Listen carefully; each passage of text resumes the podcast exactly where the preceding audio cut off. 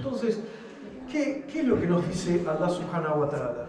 Alam ahad ilaykum ya bani adama an la ta'abudu shaitan innahu lakum aduwwun mubin wa in abuduni hada siratan mustaqim no les he dicho, hijos de Adán, no les he dicho, seres humanos, que no obedezcan, que no adoren a, al Shaitán, no adoren a Satanás. Adórenme, dice Allah, a mí, ese es el Sirat al-Mustaqim. Después, y constantemente, Inna Shaitanu lakum adun mubin, fattahiduhu aduan. Shaitan es un enemigo evidente para ustedes. Shaitán es un enemigo evidente para ustedes. Tómenlo por tal. Entonces, si decimos que creemos en Allah, si decimos que el Corán es nuestro libro y Dios, el ser supremo al que todos adoramos, nos advierte de esto y nosotros somos negligentes acerca de esto, es que algo está fallando en la ecuación. Es una gran advertencia. Es como se dice, no hagas esto, cuidado, no hagas esto porque te va a salir mal. Y uno va y lo hace. Tenemos que tener conciencia, tenemos que conocernos a nosotros mismos, tenemos que entender que dentro de nosotros mismos, dentro de nuestro interior, existe un demonio. De la misma forma que existe un ángel. De la misma forma que tenemos un ego, un naf, que lo tratamos de domesticar y hacer evolucionar por el camino espiritual. Pero hay algo que nos puede destruir. No es que tiene un poder directo, no es como la película exorcista que se te mete y te empieza a saltar. No, no, no es eso, no tiene ese poder, sino tiene el poder de engañarnos. Tiene el poder de engañarnos.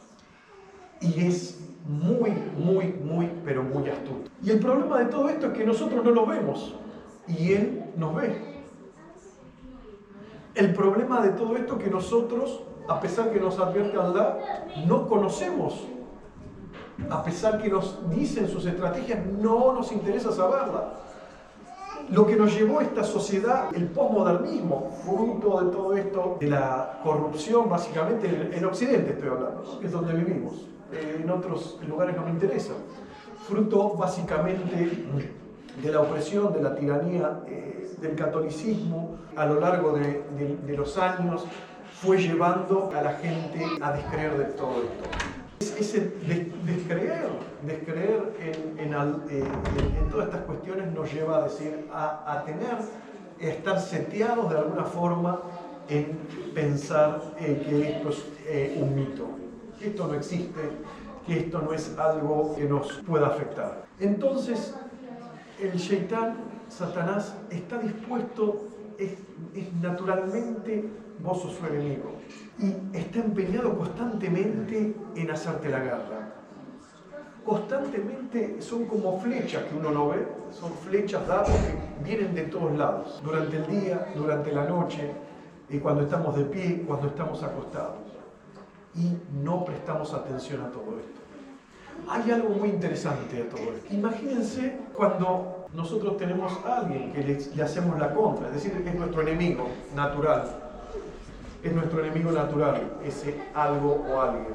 La enemistad aumenta si nosotros hacemos cosas que contrariamos su naturaleza. Es decir, básicamente, si nosotros nos dedicamos a adorar a Dios, si nuestro trabajo es llamar a nuestros semejantes a que adoren a Dios, ya sea con nuestras palabras o con nuestras acciones, los llevamos de la oscuridad, o sea, que los llevamos de la oscuridad a la luz, entonces ahí se le prenden todas las luces.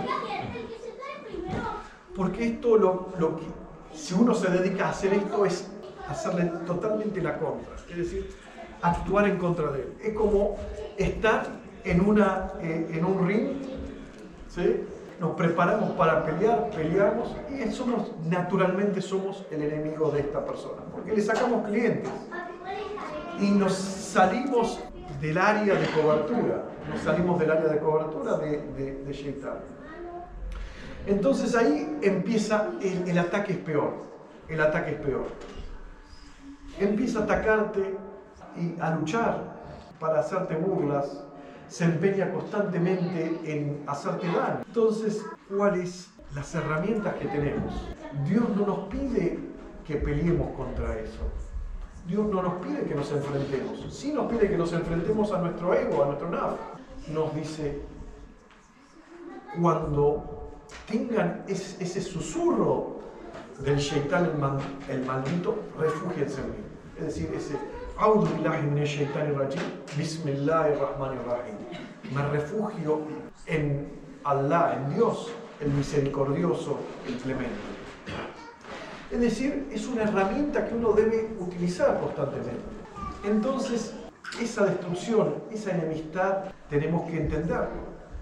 Entonces, la pregunta que surge a esto naturalmente es, ¿cómo puedo hacer en esta guerra contra Satanás, contra Shaitán, lo cual no lo puedo ver, lo cual me conoce al dedillo todas mis debilidades, todos mis puntos, sabe dónde tocar? ¿Cómo puedo vencer? ¿Cómo puedo ahuyentar? Entonces, la primera es recurrir a Allah subhanahu. Dios nos dice, no peleen contra Él, es una pérdida de tiempo. Nosotros nos tenemos que refugiar en el Señor de la bestia, que es el que tiene la cuerda, es el que tiene la cuerda.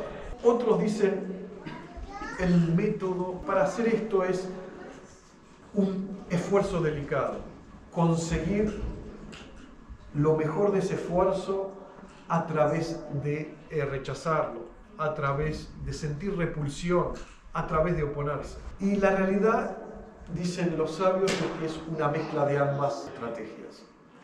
Refugiarse en Allah y sentir ese rechazo, esa repulsión por esto. Entender que ese refugio en Allah y entender que esto es una prueba de Dios.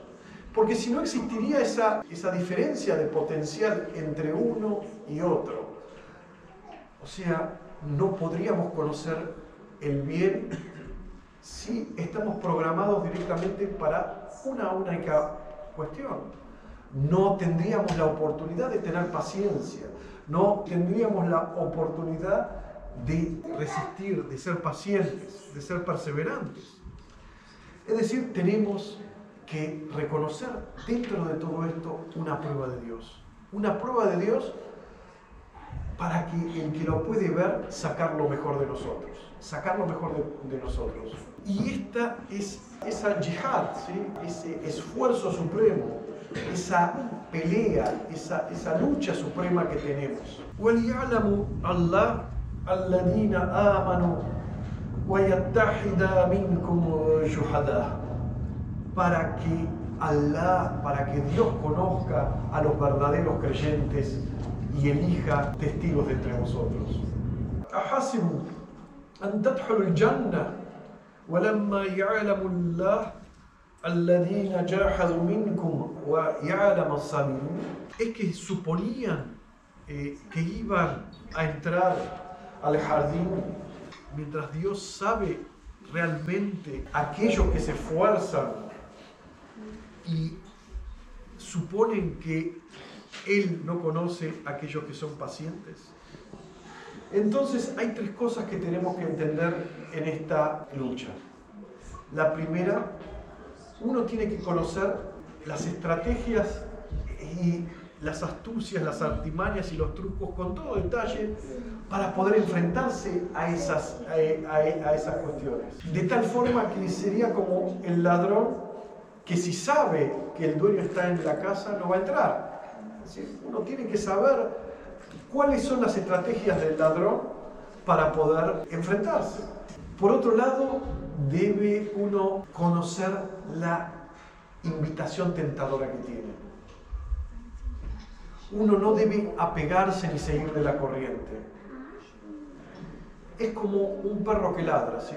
Es como un perro que ladra si uno se va a enfrentar eh, y empieza a correr, el perro se envalentona más y le empieza a ladrar. Uno lo tiene que dejar pasar, no le tiene que dar bolilla. Cuando uno se le pone enfrente y le tiene miedo y empieza a enfrentarle, empieza a correr y el perro se, se envalentona más.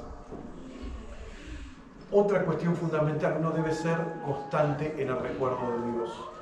Uno debe ser constante en el recuerdo de Dios, con la lengua y con el corazón Entonces, ¿cuáles son esas estrategias? ¿Cuáles son esas artimañas? ¿Cómo poder distinguirlo cuando es realmente un pensamiento que nos viene del, demonio, cuando es una idea que nos proviene del ego, cuando es algo bueno, cuando es algo malo? ¿Cómo poder distinguir todas esas cuestiones? ¿Cómo poder distinguir esas cuestiones? Lo que tenemos que saber que Shaitán usa las tentaciones susurrantes. Se llama wasawasis. Y eso son como flechas, son pensamientos que constantemente nos caen, como flechas. Y acá tenemos que entender, una, entrar en relación con un concepto muy importante en el sufismo, que se llama hawatir, que se llama, eh, son ideas intrusivas, son ideas repentinas y son ocurrencias ideas que no sabemos de dónde aparecen, pero nos aparecen de golpe. Y en esto obviamente existe una, una gran variedad de gamas, pero tenemos que ser conscientes de esas ocurrencias, de esas ideas intrusivas que nos aparecen de, de pronto. También de los engaños, de las artimañas engañosas. ¿Cuáles son? Eh, es decir, esas artimañas engañosas son las fantasías. Esas fantasías que nos aparecen en la cabeza son todas trampas que nos va poniendo, va tejiendo estratagemas. Y estos son lo que eh, el imán al-Ghazali denomina tabliz al-iblis, o sea, son los engaños de iblis, los engaños del demonio. Entonces, ¿cómo distinguir esto? Dios nos pone en nuestro interior algo que se llama, que es luz. El nombre que adquiere es ángel todo lo que nos, las ideas que vienen de eso es aquellas cuestiones que nos llevan hacia lo bueno. Uno lo llaman inspiraciones, ilham, inspiraciones, son todas aquellas cuestiones que nos llevan hacia lo bueno. Por otro lado, también designó dentro de nosotros un susurrador, un waswas, que su susurro se llama waswasa, ese constante voz que aparece en nuestro interior constantemente. Lo que dicen los sabios, una cuestión, uno es el heraldo que nos invita constantemente al bien y el otro es el que nos invita al mal. Pero no todo es blanco y negro, no todo es blanco y negro. Y el enemigo que tenemos sabe, sabe también, es consciente de todas esas cuestiones. Y muchas veces puede utilizar algo que nosotros que pensamos que es bueno y el objetivo es llevarte a hacer algo malo. Por decir algo, nos puede llevar a hacer algo que pensamos que es dentro de las oraciones lo que no es obligatorio. Qué buen, eh, le dice, reza esto, quédate rezando toda la noche. Uno se queda rezando toda la noche, qué, qué excelente persona que soy. Pero de golpe lo venció el sueño y se le pasó la oración obligatoria del falla, se le pasó la oración del mediodía, entonces entiende todas esas cosas, nos lleva a hacer eso. O, con cuestiones de la vida, nos, nos pone en cuestiones de la vida que nos pensamos que son buenas para llevarnos a caer.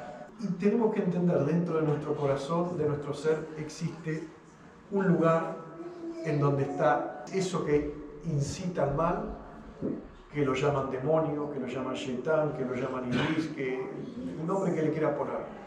Pero básicamente lo que es es oscuridad. Es aquello que nos aleja de todo lo que nos hace bien. Aquello que nos hace creer que no valemos nada. Aquello que nos hace que, eh, creer que eh, tenemos que bajar los brazos. Aquello que nos eh, hace perder las esperanzas, perder las esperanzas de vivir.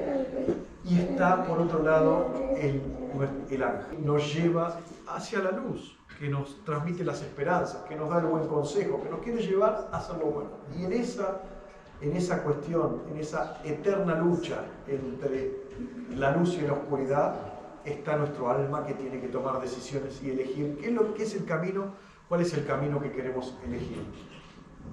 En el Corán Allah subhanahu wa ta'ala dice,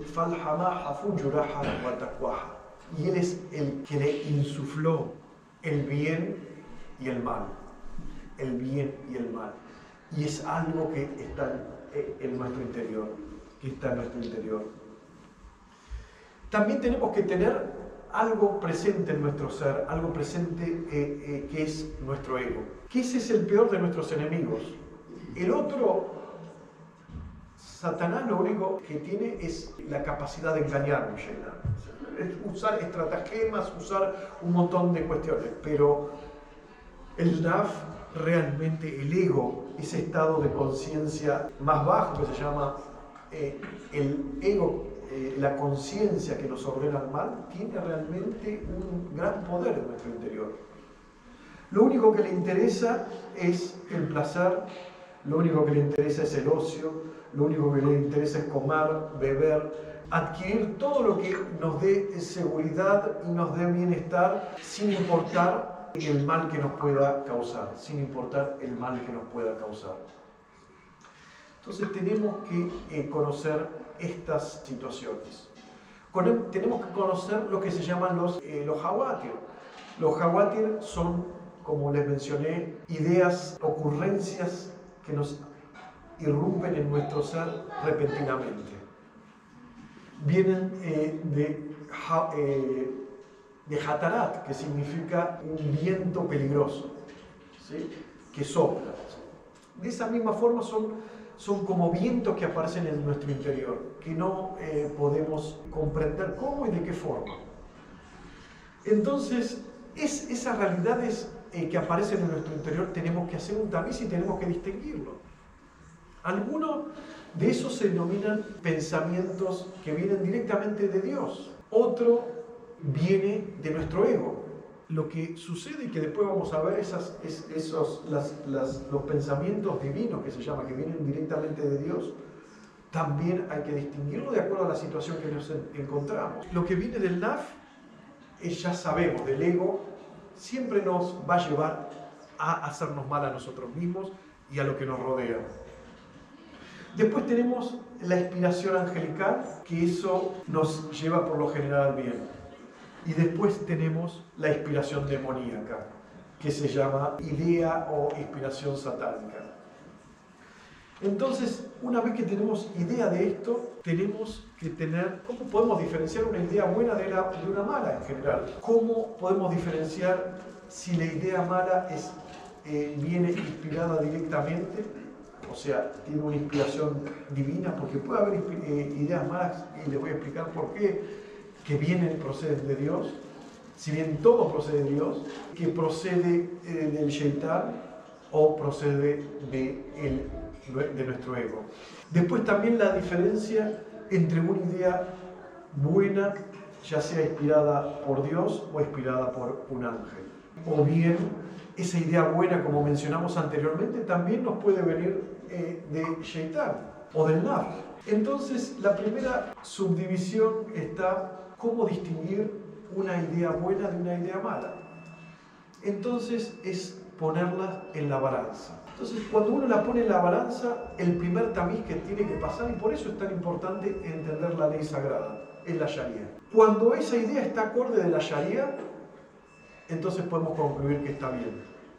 Cuando no está acorde a la Sharia, entonces podemos concluir que está mal. Si pasamos ese, ponemos ese, eh, bajo esa balanza y todavía no resulta claro, entonces tenemos que seguir, remitir este asunto al camino de los ulama y de los aulia. Si nuestro, si nuestro comportamiento está en concordancia a lo que dicen los sabios y dicen los santos, entonces es una buena idea para seguir. Si todavía no es, claro, esto lo ponemos en el, tercer, en el tercer tamiz, que es el tamiz de nuestro ego. Si esa idea es algo eh, que le agrada mucho a nuestro, a nuestro ego, entonces lo tenemos que dejar de lado. Pero existen también matices en todo esto. Si nuestro ego tiene una versión natural, es reacio y tiene una aversión natural, no, no de miedo ni de temor, entonces es algo bueno. Si tiene una disposición contraria a todo esto, una disposición contraria a todo esto, se muestra favorablemente y naturalmente inclinado para hacer esto, entonces tenemos que dejarlo de lado. La segunda subdivisión de todo esto es distinguir si una idea mala viene del shaitán, viene de nuestro ego, viene de Allah. En, primer lugar, cuando tenemos una idea y no tiene ningún tipo de ambigüedades, es clara y directa, entonces viene o bien de, de Dios o bien de del ego. Si es confusa y vacilante, es del Shaitán. Entonces, ¿cómo distinguimos el Shaitán y, y el ego? El, el Shaitán, el ego, normalmente es como un tigre. No para pelea a muerte, no para hasta que consigue lo que quiere. Imagínense, ahora tenemos ganas de comer helado y viene con la idea del helado, el helado, el helado, el helado, y le vuelve a decir que no, que no puedo, no quiero, no quiero, y dale, y dale, y no va a parar, y no va a parar hasta que consigas que vos le des el helado. En cambio, Shaitan le vas a decir, no quiero helado. Y es como un zorro astuto, va por el lado, ¿y por qué no comes un chocolatito? No, el chocolatito también es dulce. Bueno, de vez en cuando te puedes dar un gusto, comete un asado. Y va cambiando la estrategia. Pero cuando esas ideas fijas son generalmente de, yo eh, inferior. Las cambiantes y las astutas que van buscando diferentes ángulos y formas de entrar son las de Shaitan. Cuando eh, ese es en primer lugar. En segundo lugar, dijimos que una idea mala puede provenir de Allah. ¿Y cómo puede ser si Allah eh, es eso? Primero tenemos que entender que Dios está por encima de lo que es el bien y el mal. Tenemos que entender que Dios es el creador del ángel y es el, el creador del demonio. Tenemos que entender que Dios es el creador de nuestro ego y de todo y de todas las cosas. Pero cuando eso sucede, cuando tenemos una idea clara y inequívoca, puede ser que nos viene de Dios y que nos lleva al mal. ¿Cómo es eso?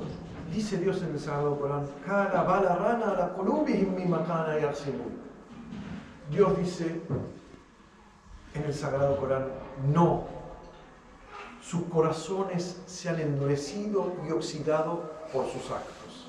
Entonces, como respuesta a nuestro estado de ser que es negativo, que es malo, que es que nos encontramos en un estado malo, en un estado pecaminoso, lo cual hacemos una ofrenda constante a Allah, entonces Dios sella nuestros corazones con esos pensamientos, con ese, con ese tipo de pensamiento. Puede producir a cualquier tipo de persona. Si sabemos, por ejemplo, que no tenemos que estar sin importar quién y la edad que tenemos con, una persona del sexo opuesto en forma privada, por lo que todos ya sabemos. Pero nosotros hacemos lo contrario a eso, viene esto de Allah. Es decir, ¿por qué no me hiciste caso lo que yo te había pedido? Sí, pero no va a pasar nada porque yo esto, aquello. No, ¿por qué no hiciste caso lo que yo te dije? Y puede ser una gran prueba esa. Entonces, tenemos que entender que siempre tenemos que correr a arrepentirnos, a identificar lo que hacemos y pedirle perdón a Dios. Pedirle perdón a Dios. Constantemente pedir y arrepentirnos.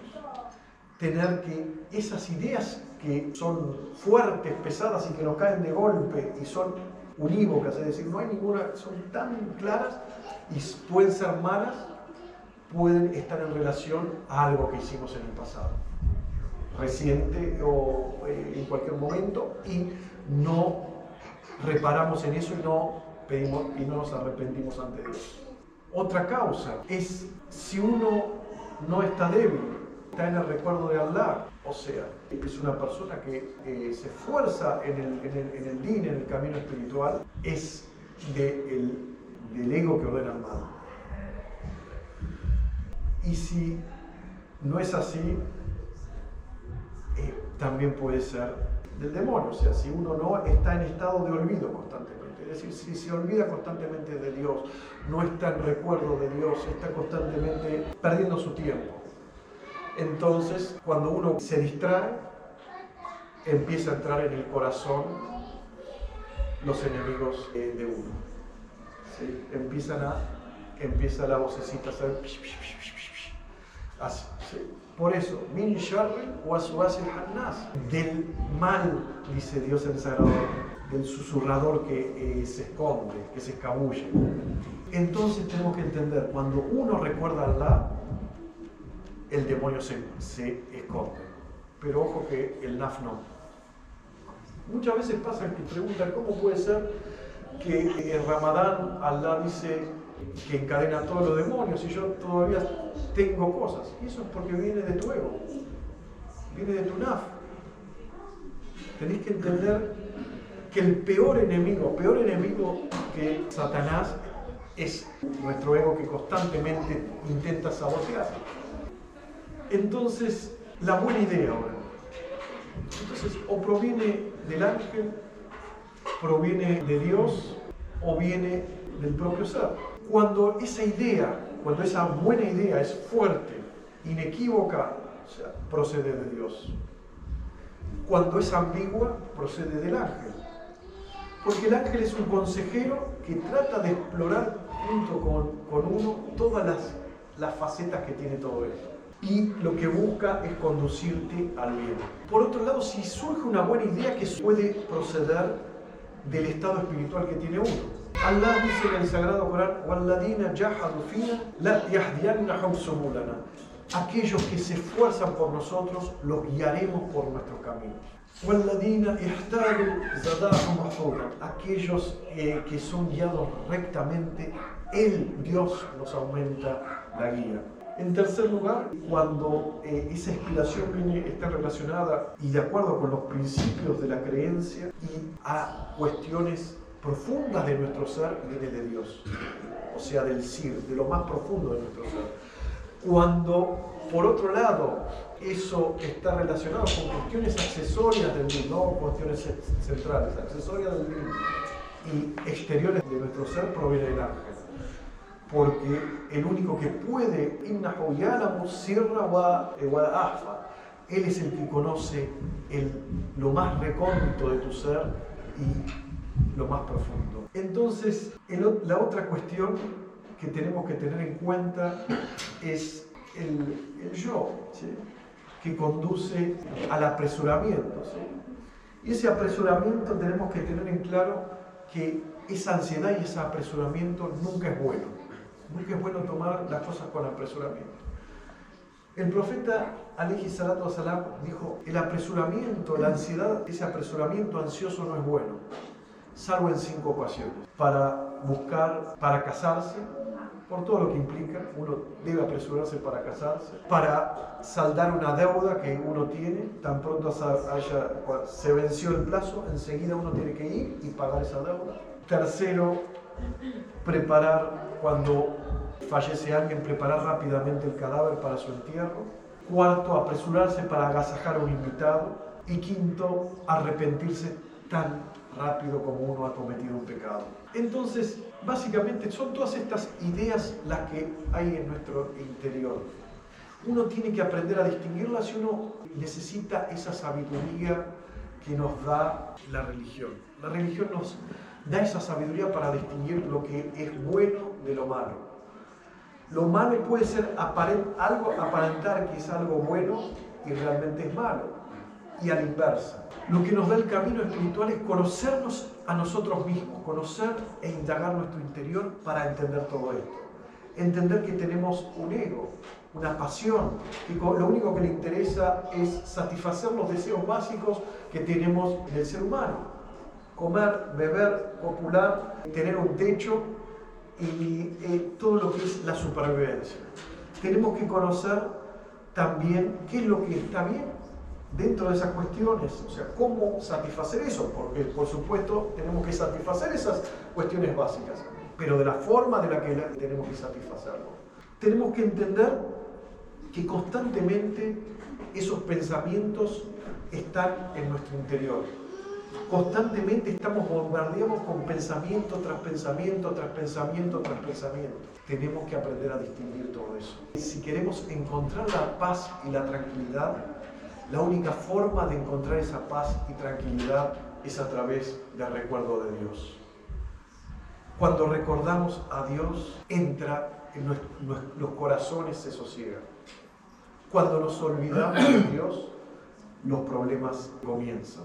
Todas esas cosas nos pueden llevar hasta a serios problemas. Nos, eh, eh, nos llevan a problemas de trastornos obsesivos compulsivos, trastornos de ansiedad, trastornos de psicosis, cuando le damos manija a todos esos pensamientos oscuros, nos puede llevar a un abismo profundo.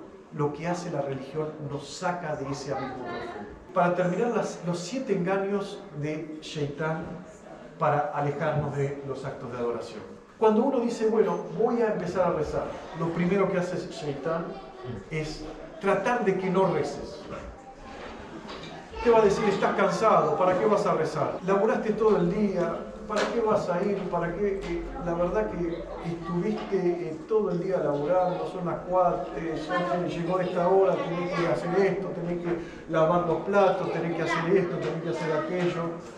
Deja todo, no pasa nada. Si total, Dios no necesita de todo esto. La verdad que todo esto es pero si uno le dice, no, la verdad que Dios no necesita de todo esto, pero yo soy el que necesita de esto. Entonces viene la segunda etapa. Y es la que todos caemos. Empezamos, empezamos a rezar, Allahu Akbar. Empieza, apurate, se eh, el fideo se va a quemar. Pero che, dale, dale, dale, dale, dale, dale, dale, que tenés que lavar los platos, dale que te está esperando, dale que tenés que hacer esto, dale que tenés que hacer. Rápido, rápido, rápido, rápido, rápido. Entonces si uno dice, no, esto tiene un tiempo, esto tiene un momento, voy a tomarme esto con calma y se concentra. Entonces es importante cuando uno reza cumplir con lo mínimo que son los tres tasbihat o decir subhanallah al-azim, subhanallah por lo menos tres, es lo mínimo, pero buscar en esos tres hacerlo bien. No busquemos hacer siete al principio, hacer nueve, hacer doce, porque mejor es hacer una oración con lo mínimo, pero lo más perfecta posible. Buscar en esa oración la concentración. Constantemente esos pensamientos de apresuramiento o de está esto, está aquello, constantemente está eh, ese apresuramiento. Tenemos que racionalizar no, si hacemos todo como debemos hacerlo, son más de cinco minutos lo obligatorio. Cinco minutos. No son más de cinco minutos lo obligatorio. Si tenemos que hacer, hagámoslo bien.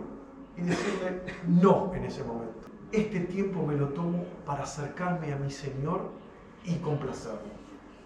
Entonces, si hicimos la primera, todo esto obviamente no es tan fácil, ¿no? Porque cada uno conoce su situación. Algunos no pasan de la primera. ¿sí? Estás cansado y no recibes, después lo recuperás. Mirá el partido de fútbol y, se nos pasó esto, aquello, ¿para qué te vas a levantar temprano? La segunda es lo que la gran mayoría, hacerlo rápido y a otra cosa. La tercera, que es lo que la gran mayoría de la gente, de que todos podemos, que caemos, es buscar la admiración de la gente. Entonces empieza a buscar que otros lo vean rezar buscar sobresalir con sus rezos, poniéndose delante, sacándose todo tipo de cuestiones, de cuestiones que los muestren como un ser piadoso. La gente eh, que está a mi alrededor no me va a dar nada, no me va a hacer más grande, más chico, no me va a generar absolutamente ningún tipo de beneficio. El único beneficio, el único que me da y me quita es Dios. Entonces comienza la otra parte. Ahora nos empieza a tocar el narcisismo, la vanidad.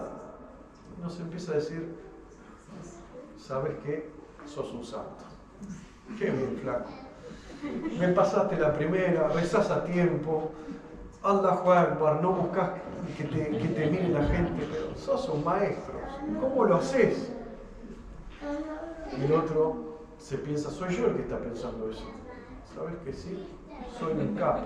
Hasta eh, hasta puedo ser, eh, qué bueno que es todo esto. Pero si le dice, la verdad que no soy nada especial, lo único que hago es lo que hace un siervo con su Señor, es servir a mi Señor. No tengo nada en especial por hacer lo que debo hacer.